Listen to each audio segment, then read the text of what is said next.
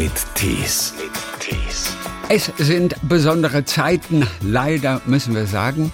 Deswegen sind wir nicht wie gewohnt verbunden mit unseren Gästen, die entweder hier im SWR3-Studio sind oder aber sie sind zugeschaltet aus einem der Studios der ARD, aus Köln, aus Hamburg, aus München, wo auch immer ein Studio ist.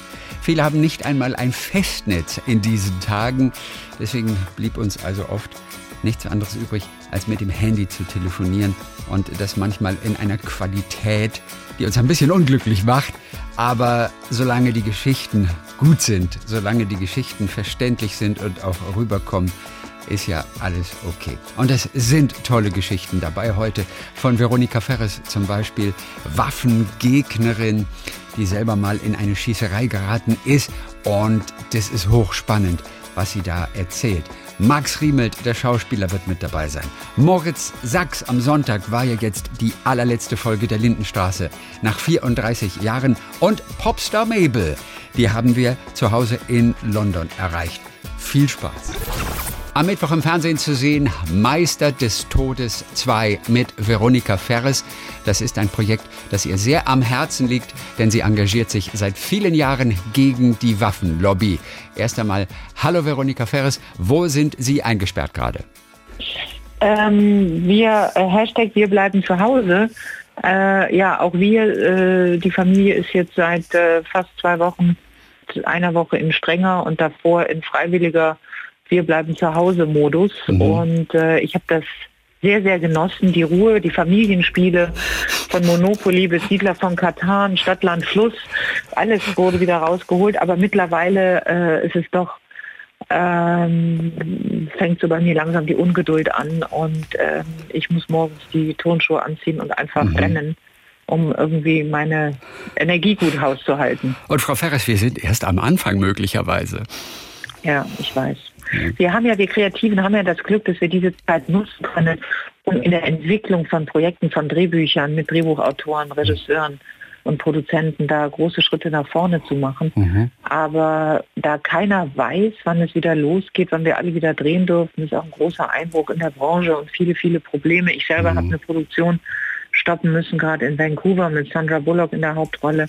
Äh, also das ist schon, schon schwierig alles. Aber Sie haben gedreht schon in Vancouver. Ja. Das aber abbrechen müssen. Und ich habe jetzt auch ein weiteres Projekt, was, äh, wo ich als Schauspielerin verpflichtet war, was jetzt erstmal auf unbestimmte Zeit verschoben wurde und mhm. eine Serie, wo genau das Gleiche war. Aber ja. so, so, ein Dreh in Vancouver, sowas lässt sich ja teilweise nicht von heute auf morgen wieder aufnehmen, oder? Das, das ist dann eventuell auf Jahre unter Umständen oder am Ende wird es sogar ganz gecancelt oder sehe ich das falsch? Also, äh, bitte, bitte, wir reden jetzt bitte nicht. Entschuldigung, wir müssen nur Positives sagen. Das Universum hört nur Positives. Nein. nein, wir gehen davon aus, dass das alles wieder zusammenkommt Gut. und äh, das, das Gruselige daran, ich ha habe das auf äh, den Nachrichten gesehen und dann mir auf YouTube angeschaut. Bill Gates hat genau das 2015 vorausgesagt. Es gibt, wenn Sie sich das auf YouTube anschauen, in seiner Rede sagte, es wird ein Virus kommen. Wenn ihr jetzt in 2015 auf mich hört und euch darauf vorbereitet, ihr Länder und ihre, ihr Staaten und ihr Präsidenten, dann werden wir da glimpflich rauskommen. Wenn nicht, wird es äh, ganz viele Opfer fordern. Und ich finde es so erschreckend, dass das vorausgesagt wurde und keiner auf ihn gehört hat. Wir bekommen durch die Corona-Krise Zeit geschenkt, wir alle. Wofür haben Sie jetzt mal Zeit gehabt, was bisher nicht der Fall war? Mal meine ganzen ungelesenen E-Mails aufzuarbeiten. ähm, einen Kleiderschrank auszumisten.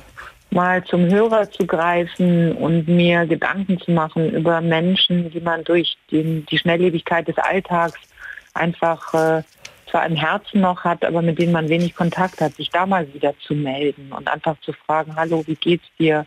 Das sind, sind schöne Momente, schöne Begegnungen. Das Gute im Kleinen ist wahrscheinlich auch, Sie hatten noch nie so viel Zeit, mit Luna, dem Hund, spazieren zu gehen. Die gerade hier vor mir herumstolziert und sagt, ich möchte raus.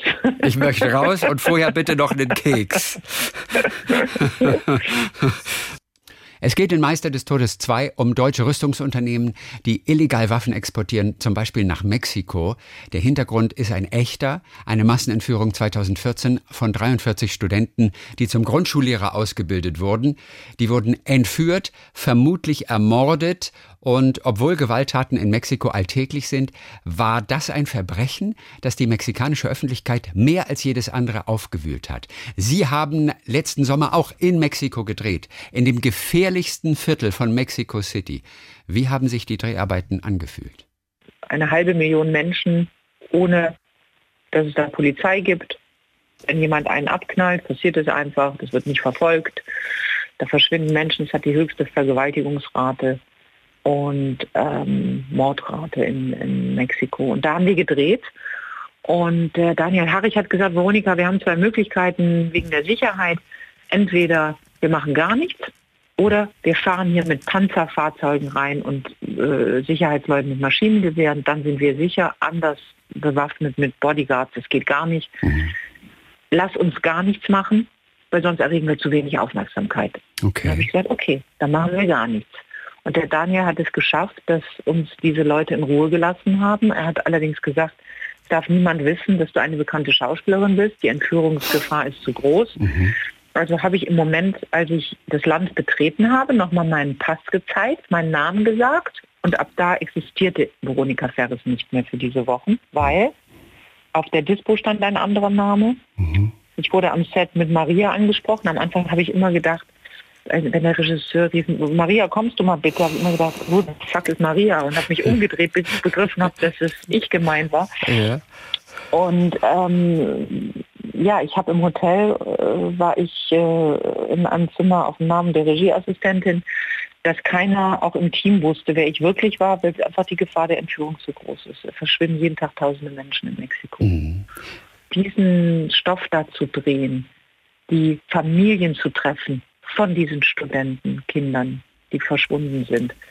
Das hat schon eine ganz besondere Demut in mhm. mir hervorgerufen. Also Sie haben mit denen tatsächlich auch selbst geschrieben, denn der Daniel hat ja im Vorfeld natürlich recherchiert und alles geschrieben, aber Sie haben die selbst auch nochmal getroffen. Wir haben die selbst nochmal getroffen. Der Daniel ist äh, eng mit der Anwaltskanzlei, die diese Eltern vertritt, mhm. hat mich da mit einigen Müttern ähm, zusammengeführt, um mich einfach mit denen unterhalten zu können. Und hatten die hoffen Sie immer noch nach all diesen Jahren, dass ihre Kinder irgendwann um die Ecke kommen ja. und doch noch leben. Und hatten Sie das Gefühl, hatten Sie das Gefühl sofort, ich muss diesen Menschen persönlich irgendwie helfen mit irgendwas? Ja. Und haben Sie? Hatte ich. Ja. Konnten Sie helfen auch? Ja. Und wie? Äh, das ist jetzt blöd, das in der Öffentlichkeit zu sagen, aber ja. natürlich, in, in, indem man die äh, finanziell unterstützt, indem mhm. man die, die haben dieses Mahnmal mitten in Mexico City und es vergeht kein Tag, wo nicht eine der Familien da ist und schläft und, und Mahn, Mahnwache hält, und, um der Regierung zu zeigen, so lassen wir uns nicht behandeln. Ihr mhm. müsst uns Rechenschaft abgeben, wo sind die Kinder und was habt ihr wirklich getan? Und die leben weit weg. Diese Busfahrten kosten denen teilweise ein Monatsgehalt, um dahin zu kommen. Ja. Und äh, dann auch um Anwaltskosten zu übernehmen, um für deren Rechte zu kämpfen.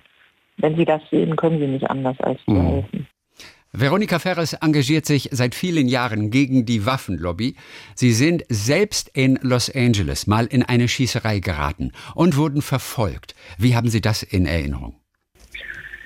Ähm, die haben das Feuer zum Glück nicht eröffnet auf mich und meine Freundin, aber wir waren in einer ganz, ganz gefährlichen Situation und nur durch ganz viel Glück und durch eine Flucht mit Vollgas im Auto über drei rote Kreuzungen äh, haben wir das überlebt. Äh, man hat einfach keine Chance. Der, der die Macht hat, ist der, der die Waffe in der Hand hat. Waren Sie sich vorher klar, dass es in diesem Viertel, als Sie da durchgefahren sind, dass das auch ein gefährliches Viertel ist? Ich war mir klar, dass South Central ein sehr gefährliches Viertel ist. Ich war mir aber nicht klar, dass mein Navigationssystem mich da durchführt. Ja, okay. Ich äh, war mit einer Freundin äh, bei einer Kunstausstellung in, ähm, in Downtown in LA mhm. und das Navigationssystem hat wegen irgendeiner Umleitung, Baustelle, als ich dann den Heimweg eingegeben habe, diesen Weg angegeben und ich bin ihm brav nachgefahren mhm. und irgendwann wurde es immer gespenstischer und äh, es waren war wie in so einem Industriegebiet und man sah nachts halt so große Blechtonnen, aus denen Feuer kam. Man hörte Schüsse, dann hörte man Schreiereien, Gangs, Leute rannten rum.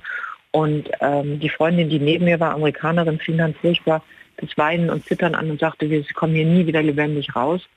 Und wenn es ganz, ganz gefährlich und brenzlig wird, werde ich extrem ruhig. Ich saß am Steuer und ähm, äh, der Fehler war, dass wir einfach uns in dieses Viertel begeben haben. Das empfinden die dann als Einladung. Es war mhm. absolut meine Schuld. Mhm. Und äh, dann mit einem BMW, in, ähm, mit einem schicken BMW in so einem Viertel rumzufahren, ist für die eine Aufforderung, äh, dass sie sich äh, das Auto holen können. Mhm. Und dann fuhren zwei Fahrzeuge plötzlich aus dem Nichts ähm, rechts und links neben uns. Es war kein Auto weit und breit. Die kamen, die hatten getönte Scheiben und fuhren dann, der eine fuhr vor uns und dann war eine Kreuzung und die Ampel war rot und als die Ampel auf grün schaltete und die nicht losgefahren sind, wusste ich, was jetzt kommt. Und dann habe ich den Rückwärtsgang eingelegt und bin mit quietschenden Reifen, dann hatten die die Türen schon aufgerissen und äh, sind dann sofort wieder ins Auto und haben uns mit zwei Autos verfolgt. Das war wirklich schlimmer wie in James Bond. Ich habe in die Rückspiegel geschaut oh und hatte das Gefühl, die hängen am, an, der, an der Hinterachse dran. Die waren so nah dran. Und ähm, dann hat man auch Schüsse gehört. Und ich bin über drei rote Kreuzungen mit Vollgas drüber gerast. Da hätte alles passieren können es ist nichts passiert. Und als wir dann mehr in die Richtung von Highway Number 10 kamen und mehr Verkehr kam, haben die irgendwann abgedreht. Okay. Ich bin dann mit der Freundin zu ihr nach Hause und wir haben dann nachts gegoogelt, äh, Kriminal, kriminelle Rate in South Central und dann haben wir da beide gesessen und haben nur geweint, weil okay. da verschwinden, also die, die Chance, dass wir da rauskamen, war gering, aber wir haben es geschafft. Und nicht geschlafen in der Nacht vermutlich? Irgendwann morgens gegen sieben. Also Sie haben es gerade schon angesprochen, wer die Waffe hat, der hat die Macht, der hat das Sagen. Ja. Die haben Sie selber zumindest mal annähernd gespürt, indem Sie auch mal Schießen gelernt haben für einen Film. Ich glaube, es war der Mankel, ja. glaube ich, die Rückkehr des Tanzlehrers. Dafür haben Sie Schießen gelernt. Wie schwer fiel Ihnen das, eine, eine Waffe zu nehmen und auch kurz mal zu lernen, wie man damit umgeht? Wir haben ja das Glück durch unseren Beruf, dass wir ähm, in, in viele Bereiche ähm, hereinkommen und, und diese durchleben dürfen. Mhm, und ja. ähm, ich hatte, man ist ja immer geschützt durch die Geschichte, die man erzählt und, und, und einfach das Umfeld und, und das Team.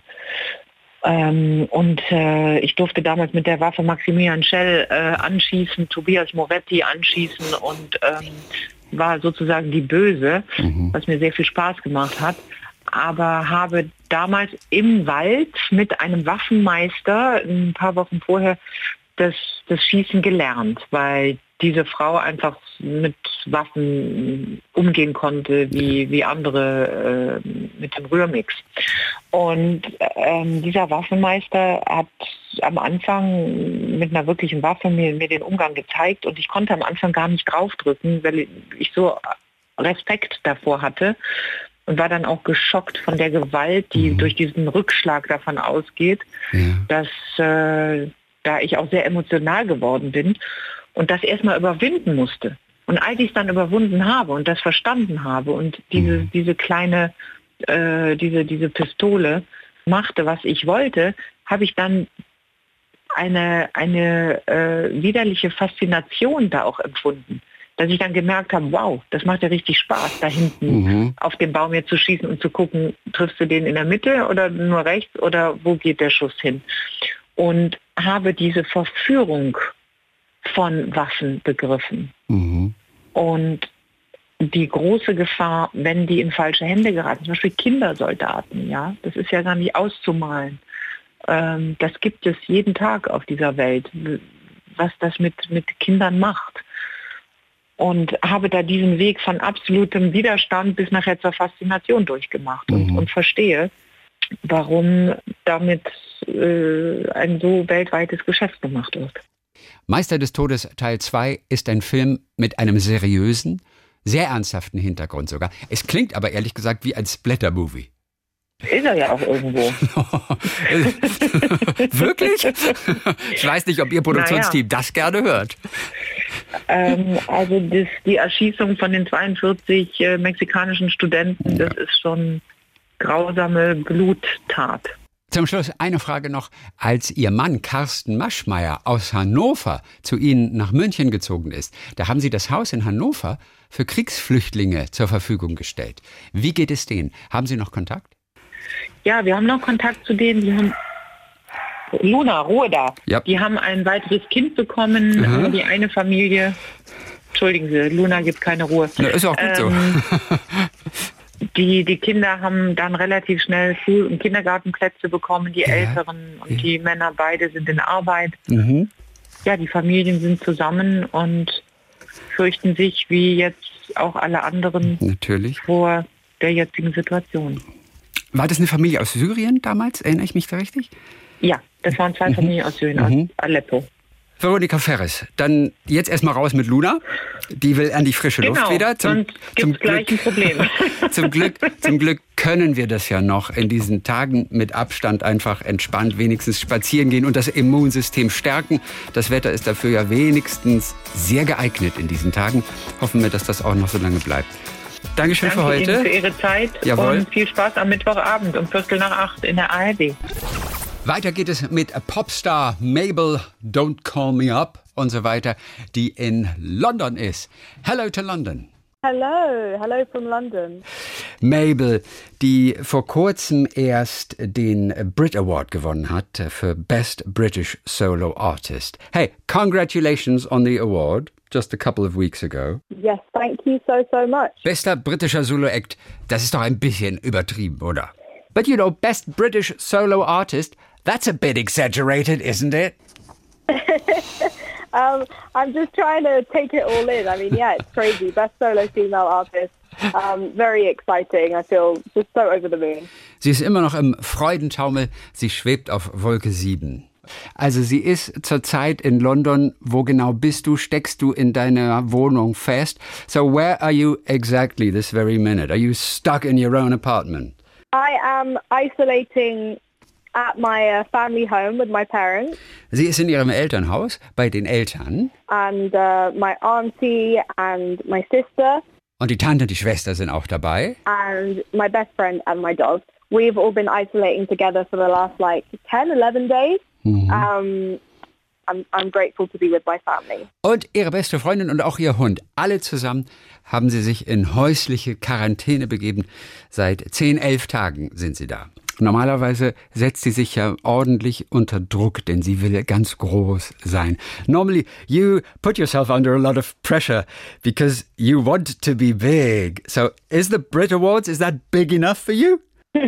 um, I think one of my best qualities is that, you know, I always want more you know, I think, and I'm confident that there will be more because I am a hard worker and I am a strong believer in, in work ethic. Sie findet, einer ihrer großen Qualitäten ist, dass sie nicht genug kriegen kann. Das treibt sie an. Sie will also noch mehr Brit Awards beginnen und die werden kommen, sagt sie. Denn ich habe die richtige Einstellung, ich arbeite hart dafür. I'll always want more. Und du wirst nicht aufhören, bevor du einen Bond-Song hast, oder? And you won't stop before you sing a Bond-Song. Yeah, I would love to sing a Bond song. In der Show war auch Radiopremiere für den neuen Song Boyfriend. Die Frage natürlich, hat sie zurzeit einen? Oh, is there a boyfriend now, currently? I don't have a boyfriend right now, no. You will after this song. Ihr erster großer Hit, das war Finders Keepers, den hat sie angeblich auf dem Weg ins Gym geschrieben. It's a song I hear that you wrote on your way to the gym. Um, I wasn't on the way to the gym. I was. I had an hour to kill in the studio before an exercise class, and then. Sie war nicht auf dem Weg zum Gym, aber sie war vorher im Aufnahmestudio und hatte noch eine Stunde bis zu einem Kurs im Fitnessstudio. Mhm. We had two days where nothing had really happened, and then in the last like hour. Sie hatten zwei Tage lang gar nichts hinbekommen und dann in dieser einen Stunde, die sie noch Zeit hatte. Mhm. Yeah, and the last hour. I was gonna go. I was like, I mean, I don't have to leave for another hour. My brother was like come on, put some chords down, like let's just see what happens. And, um, Und der Bruder sagte, komm, schreib noch ein paar Akkorde, lass uns ein bisschen rumprobieren. Yeah, I ended up writing Finders Keepers then, which was so much fun. Es hat sich gelohnt. Mabel, der ganz neue Song heißt Boyfriend. Dann Dankeschön für heute. Was machst du noch die nächsten Tage? Ihr seid ja immer noch so in Quarantäne. So what do you have planned for the next few days? I get up every morning and I try to exercise. You know, I think it's important to keep some kind of routine. I'd recommend that to everybody. Jeden Morgen macht sie Sport. Das bringt Routine, das bringt Struktur und das empfiehlt sie jedem.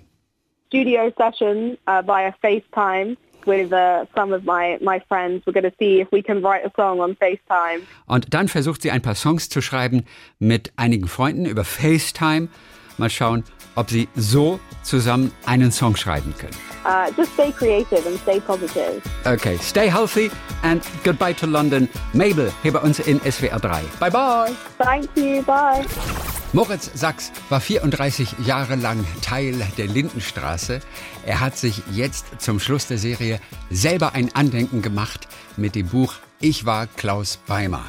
Hallo nach Köln, er ist bei sich zu Hause. Wir sind übers Internet verbunden. Hallo Moritz Sachs. Ja, schönen guten Tag. Die Stimmung ist in diesen Tagen etwas gedämpft, aber bei dir trotzdem, glaube ich, ganz gut, ne?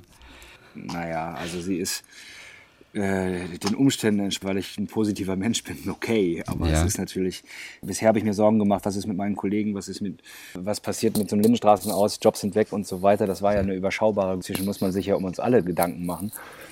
Bedrückt mich dann schon auch sehr, doch, doch. Du bist bei dir auf jeden Fall zu Hause in Köln. Hast das hm. ganze Haus inzwischen renoviert? Nein, nein, ich habe tatsächlich geschaut, wie kann man sich neu aufstellen. Das ist aktuell wichtiger. Und die letzten Tage habe ich tatsächlich auch damit verbracht, zu sehen, wo kann man seine Hilfe anbieten. Das mhm. Landwirtschaftsministerium ruft ja jetzt auf, sich zu melden zum, zum Einsäen, Ernten und so weiter. Und was ähnlich sich im Gesundheitssektor noch, weil ich zum Beispiel habe Zivildienst in der, in der Pflege gemacht und habe mich jetzt über, an verschiedenen Websites äh, schlau gemacht, wo man sich, wo man kann bei Caritas Diakonie, bei bestimmten Krankenhäusern, ja.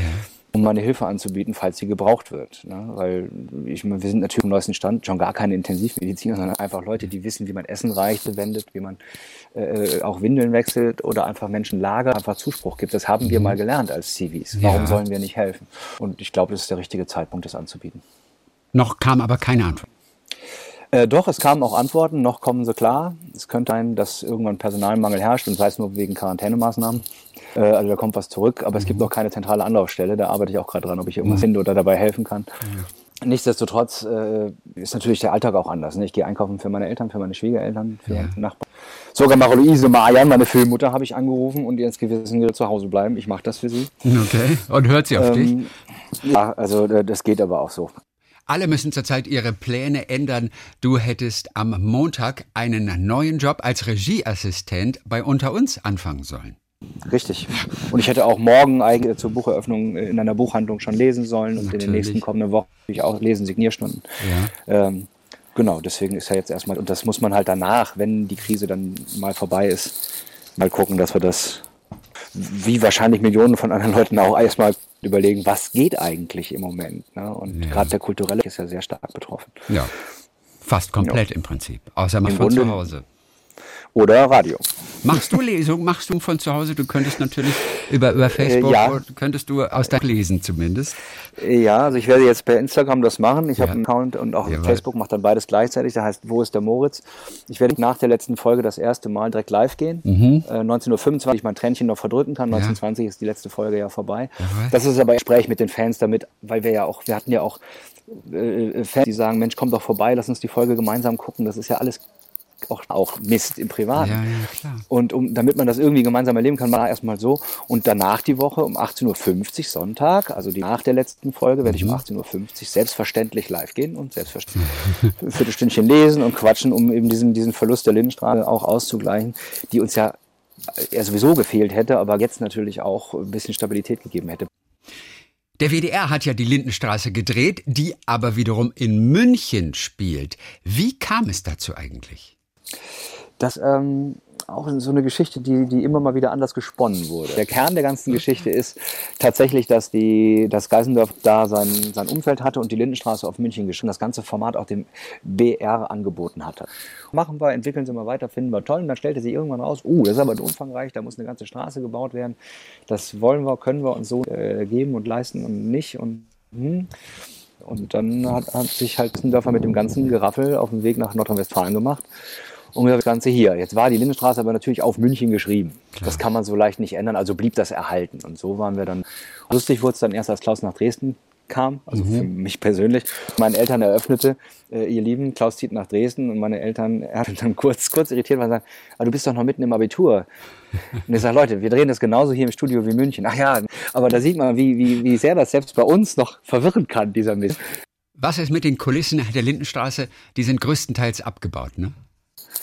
Die Lindenstraße selber, also die Außendeko steht, die ist äh, natürlich in Teilen äh, ist ein bisschen was demontiert schon, aber im Großen und Ganzen steht sie noch. Ich bin mir auch gar nicht sicher, wie schnell das jetzt geht. Jetzt sowieso nicht. Mhm. Corona hat auch das im Griff. Ja, aber äh, vor allen Dingen äh, ist dann auch die Frage, ich habe mal munkeln hören, da seien irgendwelche seltenen Fledermäuse drin und so. Und wir wissen alle, was das heißen kann. Mhm.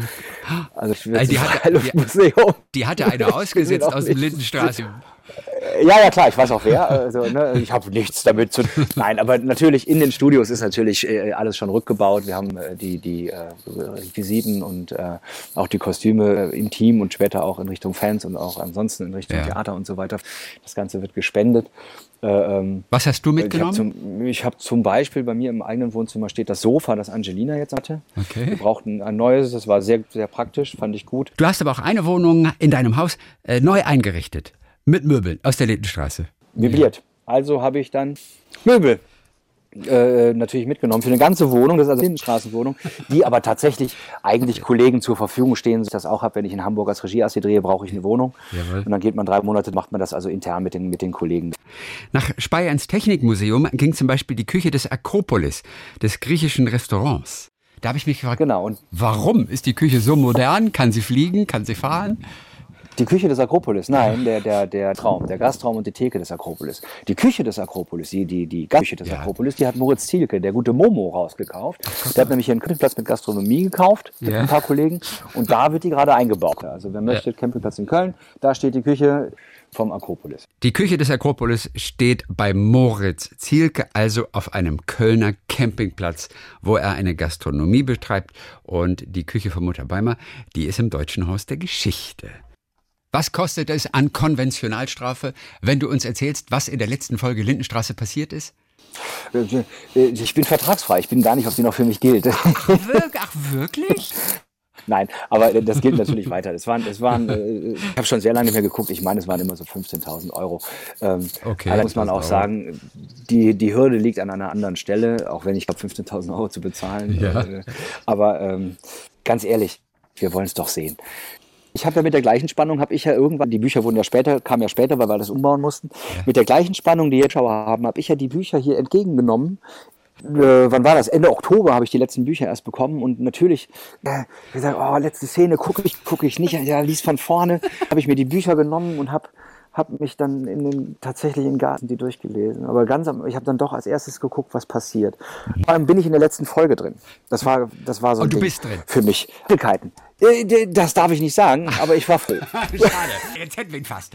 Nein also, Nein, also ich glaube nicht, dass wir heute Abend auf Klaus verzichten. Moritz Sachs, der also Drehbuch zur letzten Folge heute Abend im Garten gelesen hat, da wo er gerade sitzt.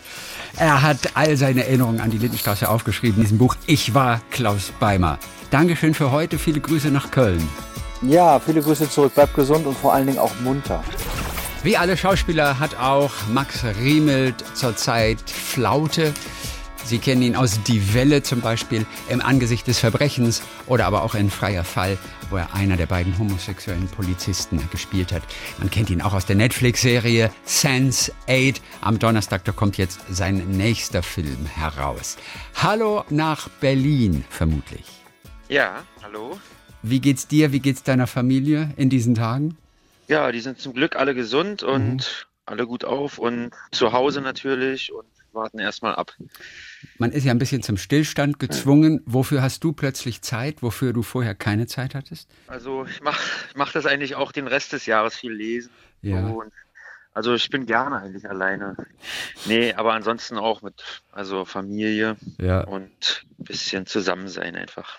Aus Verzweiflung hast du deiner Tochter wahrscheinlich Kickboxen schon beigebracht, ne? Ja, die, die kann sowieso kämpfen, auf jeden Fall, ja. Also die, die hat das gleich mit aufgenommen. Mhm. Das, das Hobby vom Vater. Genau. Du bist zu sehen jetzt ab Donnerstag in einem Film, der hätte im Kino laufen sollen, ist jetzt als Streaming-Film verfügbar stattdessen. Du spielst einen Architekten, der sich zu Kindern hingezogen fühlt. Und dieser Film soll eben zeigen, dass es ganz wichtig ist, auch Menschen mit dieser Krankheit, für die sie nichts können, mit der sie geboren worden sind, die mit in die Gesellschaft hereinzunehmen. Bloß nicht zu isolieren. Denn wenn sie darüber reden können und zum Reden gebracht werden, dann ist die Chance eben da, dass nichts passiert. Mhm. Es gibt wirklich eine erschreckende Szene auch in diesem Film, wo ja. Markus, der Architekt, sich einem Arzt anvertrauen will. Er ist beim Arzt zur Untersuchung und der Arzt reagiert überhaupt nicht auf ihn und schickt ihn sofort aus dieser Praxis heraus. Da habe ich mich kurz gefragt, wie realistisch ist es, dass ein Arzt dich tatsächlich wegschickt? Ja, also ähm, es gibt einmal die Anekdote des Regisseurs dazu, die halt auf Motivtour war. Er hat äh, eine Ärztin gefragt, die dort in der Praxis gearbeitet hat, was sie denn machen würde, wenn jetzt sich so jemand an sie wenden würde. Und er hat allen Ernstes auch gesagt, ja, ich würde ihn erstmal auf den Tumor untersuchen im Kopf. Also der Regisseur hat recherchiert und mit einer Ärztin gesprochen, was sie denn machen würde, wenn jemand sich als pädophil zu erkennen gibt und Hilfe möchte, woraufhin sie sagte, sie würde erst einmal auf Tumor untersuchen. Also doch nicht so unrealistisch. Diese Szene aus dem Film Kopfplatzen, der dann ab Donnerstag gestreamt wird.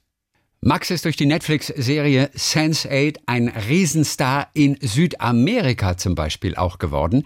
Da drehen sie komplett durch, wie in Brasilien zum Beispiel. Was ist da eine typische Situation? Genau, ich war in Sao Paulo. Äh, da waren wir auf diesem Pride, auf dieser Parade irgendwie, um auch die Serie zu bewerben oder beziehungsweise dort zu drehen. Ja. Auf so einem Wagen. Und am ersten Tag sind wir noch rumgelaufen.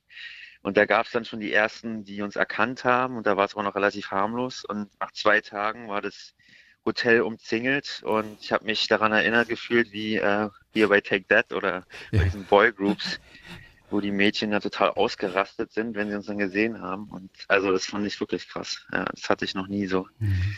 Also Südamerika hat die wirklich die großen fanatischen Fans, aber in Deutschland gibt es zumindest auch zwei die da mithalten können. Die irgendwann mal dich in der Serie zwei allein gesehen haben, seitdem so begeistert waren, dass sie das Ding aufgebaut haben. Bis heute. Was machen die sonst im echten Leben, die beiden? Ja, der eine, der Patrick, der arbeitet für die Bahn, beziehungsweise für ein Unternehmen, was wiederum für die Bahn arbeitet und ist so Lokführer, also aus oder bildet Lokführer aus. Ja. Vielmehr. Und der Michael, der ist halt von Hause aus irgendwie so Programmierer und wir sehen uns auch einmal im Jahr zum Essen und spannend. So, ansonsten bist du demnächst auch in Matrix 4 zu sehen, neben Keanu Reeves äh, und äh, Carrie Ann Moss. Ist da soweit alles im Kasten? Kann nicht wirklich darüber reden. Ach, das ist das Projekt, was genau. noch nicht, was noch nicht, ja, ja. was noch in der Schwebe ja, ist ein bisschen. Ach so, also ach und da darfst du tatsächlich nichts drüber sagen. Aber dabei kommt es doch schon bald eigentlich, ne? Ja, es gibt da so Verträge und so und Auflagen und da will ich überhaupt nicht irgendwie in Schwierigkeiten geraten, wenn es okay ist. Ich weiß schon bei der Lindenstraße, da war die Konventionalstrafe, glaube ich, 15.000 Euro. Das ist bei mhm. Matrix 4 wahrscheinlich ein Vielfaches. Kann sein, ja. Max Riebelt, der jetzt zu sehen ist in Kopfplatzen, der Film, der dann auf Vimeo zu sehen ist, ab Donnerstag im Streaming. Und Streaming ist ja für dich ohnehin eigentlich ganz gut. Da kann man seine DVDs nicht zu spät zurückbringen. Das stimmt, ja. Obwohl es manchmal noch gute DVDs gibt, so zum Ausleihen. Manchmal gibt es nicht alles auf dem Streaming. Oder es, es, gibt bei dir um die Ecke in Berlin noch einen DVD-Laden, wo man sie ausleihen ja. kann? Ja, kann ich nur empfehlen. Die Filmgalerie 451. Ach, guck mal, und das machst du tatsächlich? Sehr ausgewähltes Zeug. Ja, ja, ab und zu, genau. Da gibt es auch die neuesten Sachen und so. Ja, das unterstütze ich natürlich gerne. Aber wenn du ein guter Kunde bist, äh, dann erlässt man dir wahrscheinlich die Strafgebühren, die bei dir regelmäßig angefallen sind in der Vergangenheit. Ja, ja genau. Nee, dann hat man so eine Karte irgendwie, wo ganz viel Geld drauf ist. Max Riemelt.